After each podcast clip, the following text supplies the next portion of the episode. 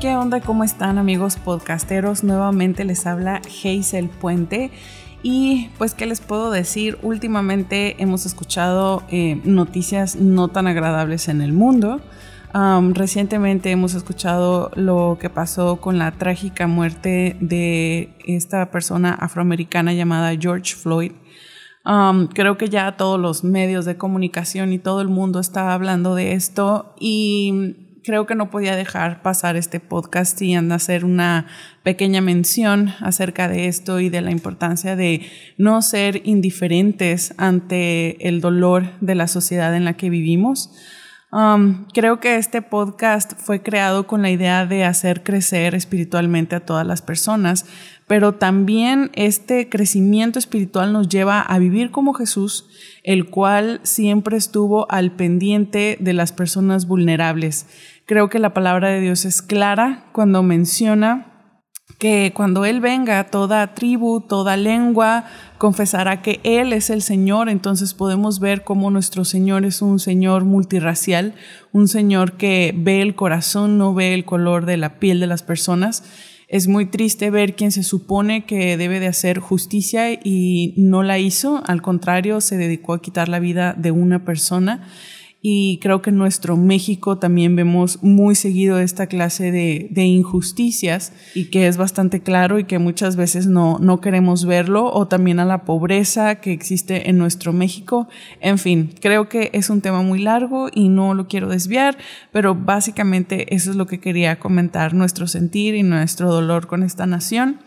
Pero bueno, quisiera eh, comenzar con el tema del día de hoy. Y de hecho me da mucho gusto que estos días hemos estado hablando acerca del amor y de la importancia de amarnos en la iglesia y que esta es la manera en la que el mundo sabrá que Jesús existe, que Jesús está en medio de nosotros por la manera en, la que nos amemos. Y creo que es tiempo de comenzar a cambiar y, a accionar todas estas actitudes y todo esto. Pero bueno, el tema del día de hoy se llama Hablemos de pastores y líderes espirituales. Uf, qué fuerte. y para eso quise invitar a mi esposo, Gustavo Salinas, aquí está conmigo. Hola a todos, un saludo. y es porque, pues como ustedes sabrán, nosotros trabajamos de tiempo completo y es un poco como delicado y difícil hablar de este tema, pero también padre porque queremos dar como una perspectiva bíblica. Y pues la verdad es que a los dos nos ha tocado estar de los dos lados.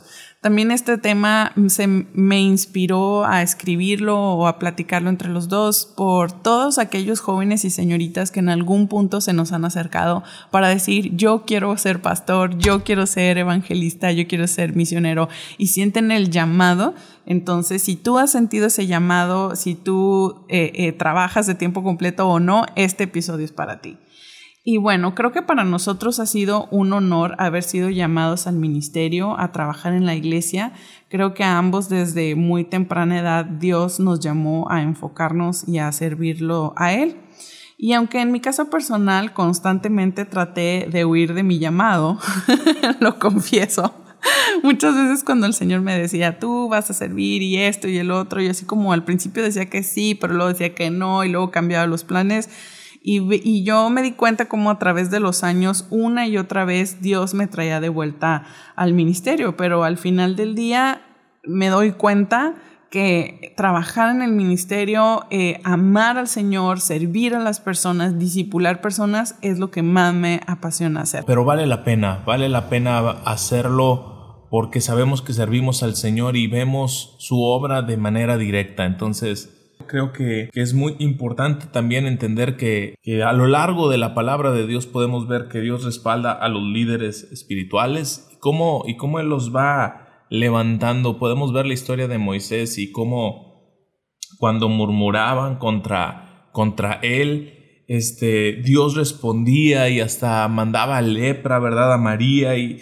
y mandaba todo toda una situación para respaldar a sus líderes. Cuando el pueblo de Israel se rebelaba contra Moisés, él mandaba el agua, él mandaba el maná. Este, más adelante a Juan, este, él se le conoce como el amado, el, discípulo amado de Dios. Entonces vemos, vemos constantemente como Abraham, por ejemplo, el padre de la fe, es considerado un amigo de Dios. Entonces, Dios respalda a sus líderes, entonces aunque es difícil y aunque cuesta trabajo, sabemos que estamos haciendo y caminando en la voluntad de Dios.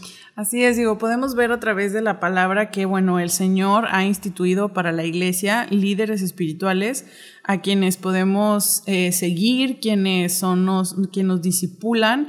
Y, y, me encantó un ejemplo, Tavo, que leí en un libro que decía que los líderes espirituales los debemos de ver más como un coach que como un masajista. Ya ves que los deportistas tienen eh, estas dos personas que les sirven, ¿no? Para, para seguir adelante, para continuar con su carrera. Y a veces como que creemos que los líderes están pues para consentirnos, para apapacharnos. Y sí, pero no, no es eso el, el, todo el trabajo de los líderes y los pastores, ¿no? No, creo que los pastores tienen una gran responsabilidad de llevar al crecimiento de, de del pueblo, de la gente, no solamente un motivador, sino alguien que te ayude a crecer, alguien que te impulse. Así es, que te lleve a Jesús, ¿no? Que te lleve a Jesús todo el tiempo, todo el tiempo. Otra cosa que también podemos ver es que también en la palabra de Dios, las palabras más fuertes y de condenación por parte de Dios fueron dirigidas a los líderes. Este, la búsqueda de liderazgo conlleva también severas advertencias. Santiago dice que los líderes serían juzgados más severamente. Esto dice en Santiago 3.1. Y el autor de Hebreos dice que los líderes darán cuentas de la manera en que ejercieron un liderazgo pastoral.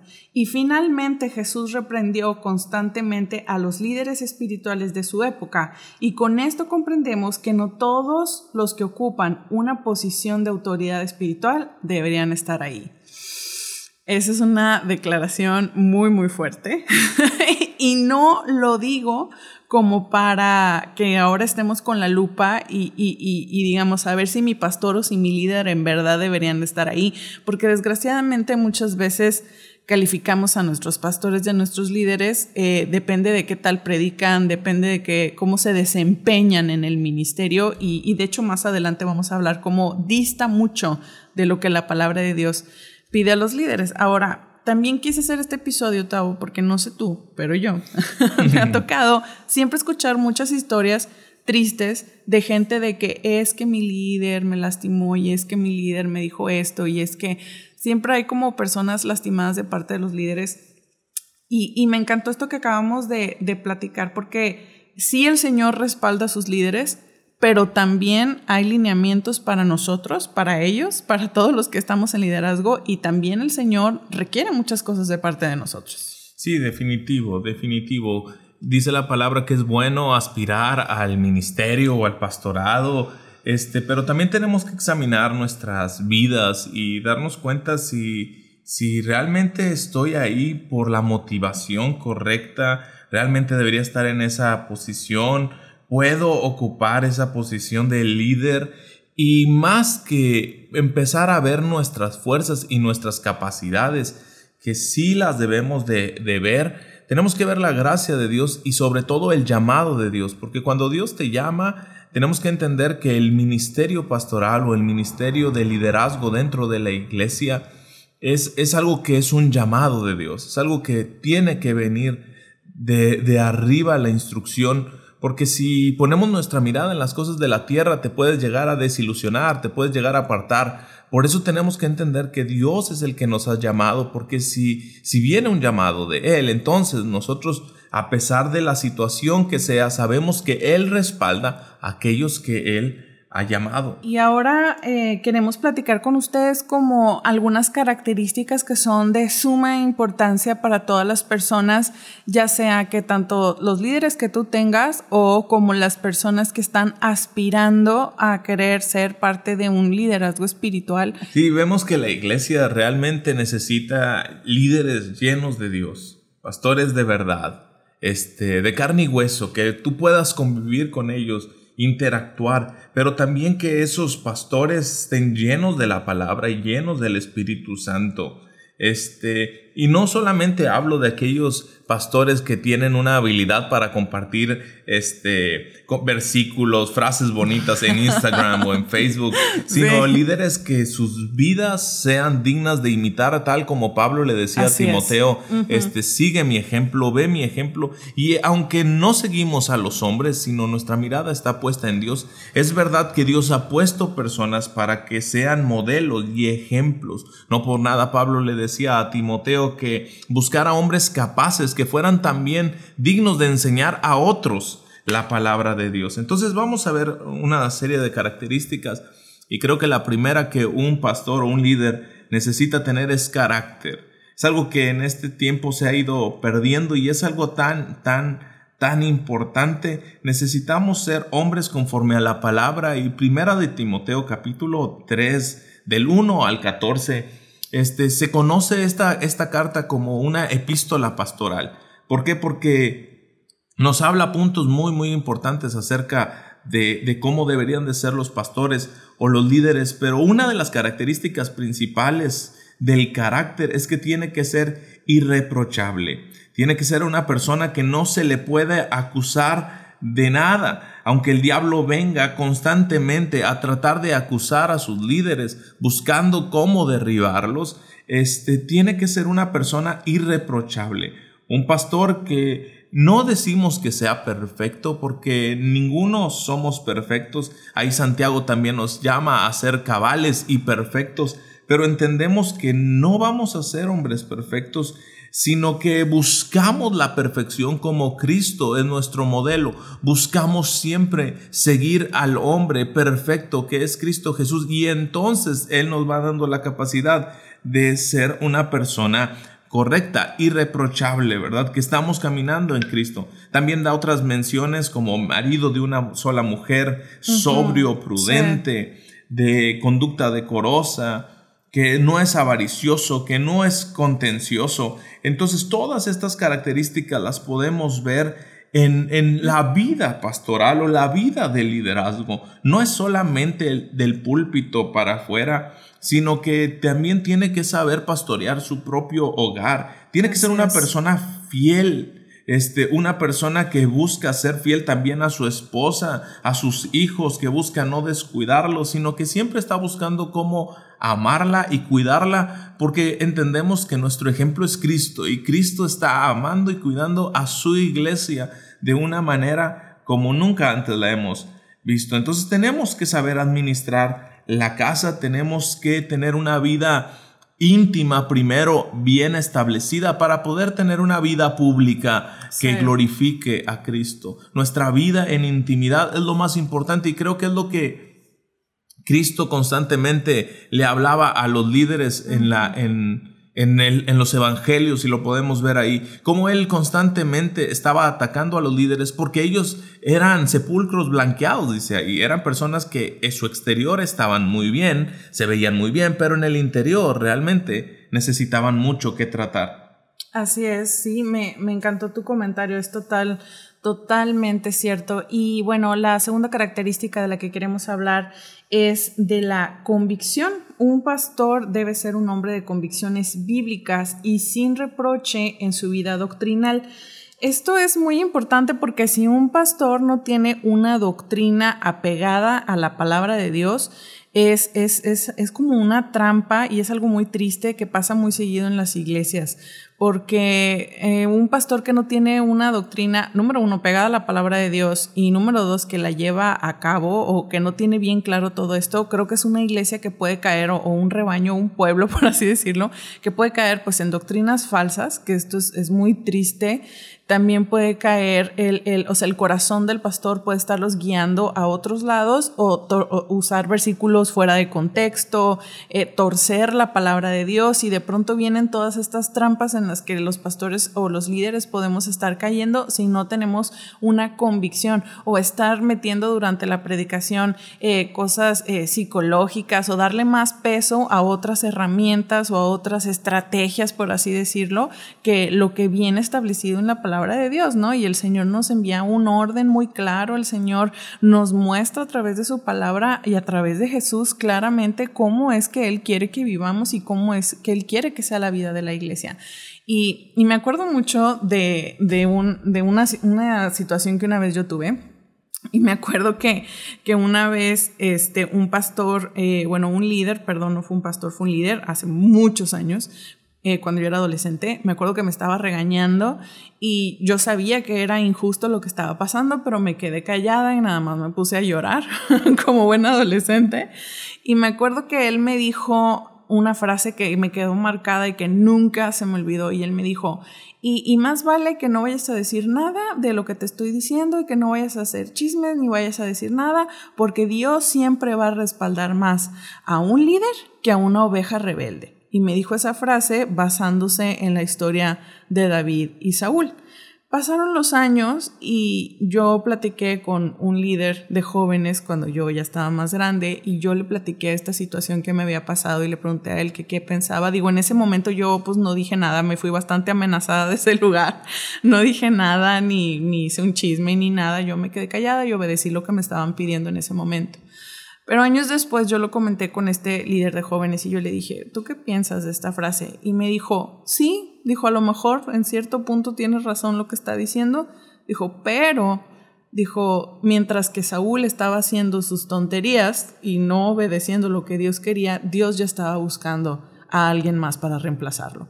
O sea, eso no quiere decir que, este, que, estaba bien lo que estaba haciendo, que Dios aprobaba eso, ni tampoco quiere decir que tú estás mal o algo así. Entonces, e, es, por eso sumamente importante que un pastor esté sus convicciones, sus ideas basados en la palabra de Dios, para que no, como en este caso que a mí me pasó, un líder utilizó la palabra de Dios para torcerla y hacer lo que él quería, ¿verdad? Pero entonces, en fin, demos al siguiente paso. Sí, como dices, tenemos que ser personas este, que van creciendo no en tiempo ni en posición, sino en madurez en Cristo, este, que personas que están ahí avanzando, como Pablo decía, yo que he venido a ser de ejemplo para muchos, no vaya a terminar siendo yo este, rechazado. Y, esto nos lleva al siguiente eh, eh, punto, que es el cuidado.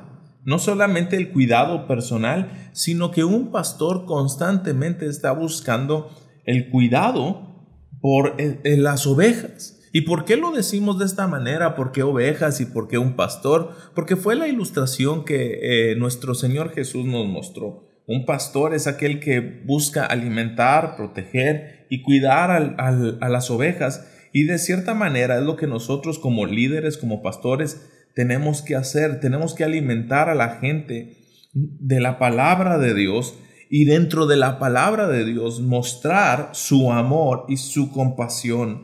Es, es el, a través de la palabra que podemos ver el amor de Dios, podemos ver la compasión, la misericordia, la transformación de las vidas de las personas. Todo está por medio de la palabra. Entonces, el, el, pastor busca alimentar, pero también busca proteger. Siempre está viendo la manera de cómo, cómo continuar esta protección, este cerco de protección sobre, su, sobre sus este, servidores, sobre sus líderes, sobre sus personas, sobre sus ovejas. Siempre está orando por ellos, como, como Pablo decía, no dejo de orar siempre y dar gracias por ustedes. Pablo tenía un corazón pastoral que normalmente está preocupado, está orando, está al pendiente. Una llamada, un mensaje, un WhatsApp, es alguien que se está preocupando por las, por las personas, visita a los enfermos, este, ve la necesidad y no solamente dice voy a estar orando por ti, sino suple la, la necesidad, busca cuidar la, la oveja y por último, la cuida. ¿Y la cuida de qué? De otros hermanos, de otras personas que puedan estar trayendo cierta eh, enseñanza diferente, cierta doctrina diferente y siempre está al cuidado de sus vidas. Nosotros no estamos tratando de manipular la vida de nadie, pero sí estamos constantemente en un cuidado, en una protección, en una alimentación que busca ese crecimiento en las vidas de las personas. Entonces, estas son características que tenemos que estar viendo. Este, y si a lo mejor tú estás aspirando a, ser líder, a estar en una posición de pastorado, tú ya tienes que empezar a ver a ver cada uno de estos aspectos de cómo tú buscas alimentar a través de la palabra de Dios y eso te lleva a ti también a alimentarte, a crecer, a profundizar en la palabra, no solamente conformarte con conseguir este a Cristo y nada más, sino alguien que realmente sea alguien que devore la palabra, que, que quiera consumirlo, que quiera no solamente leerla, sino también profundizar, aprender, este, seguir avanzando. Un cristiano, creo yo, y sobre todo los líderes y pastores, nunca dejamos de aprender. Claro, y algo que hay que mencionar, Tavo, es que aunque tú a lo mejor digas, bueno, eso es para los líderes y los pastores, ellos son los que tienen que ser de ejemplo y bla, bla, bla, no se nos debe olvidar que en Mateo 28 al final, el Señor Jesús queda algo, deja algo súper claro, y es que la gran comisión es para todos y de hacer discípulos a todas las naciones. Entonces, cuando, cuando Dios te llama a seguirle, cuando Jesús te llama a seguirle, no nada más te llama como para ver una película de televisión, donde, una película en el cine, perdón, donde uno se sienta y nada más está admirando cómo Jesús, el personaje principal, está haciendo todo, ¿no? Y uno nada más ahí sentado. O sea, creo que el Evangelio nos llama a la acción. Entonces, si a lo mejor nosotros no somos como pastores o líderes, creo que en algún punto de tu caminar cristiano el Señor te va a llevar a disipular a alguien, el Señor te va a llevar a enseñar a alguien en una célula, el Señor te va a llevar a compartir el Evangelio y esa pequeña persona a la que tú vas a estar ahí, es más, y si tú nunca le compartiste a nadie en tu vida, en algún punto te vas a casar y vas a tener hijos y a ellos tú los vas a tener que disipular. Entonces, el Señor siempre nos está llamando a disipular a enseñar. Es, entonces el Evangelio nos lleva a, la acción. Eso es algo muy importante. Pero bueno, y ya por último, el último eh, punto que, queremos platicar acerca de los pastores líderes y quienes dirigen, porque ahora ya el llamado se volvió para todos, es que si bien debe, eh, las escrituras enfatizan que eh, debe de haber un carácter sobre la capacidad, un pastor un líder debe ser capaz. Eh, debe ser un hombre capaz de enseñar, como dice en primera de Timoteo 3.2. Él debe no poder solo enseñarle al pueblo de Dios eh, la palabra de Dios, sino también debe poder refutar con amabilidad y paciencia a quienes se oponen al Evangelio para que el Señor pueda concederles arrepentimiento incluso a los enemigos del Evangelio, como dice en 2 de Timoteo 2.24, dice, porque el siervo del Señor no debe ser contencioso, sino amable para con todos, apto para enseñar, sufrido, que con mansedumbre corrija a los que se oponen, por si quizá Dios les conceda que se arrepientan para conocer la verdad y escapen del lazo del diablo en el que están cautivos a voluntad de él.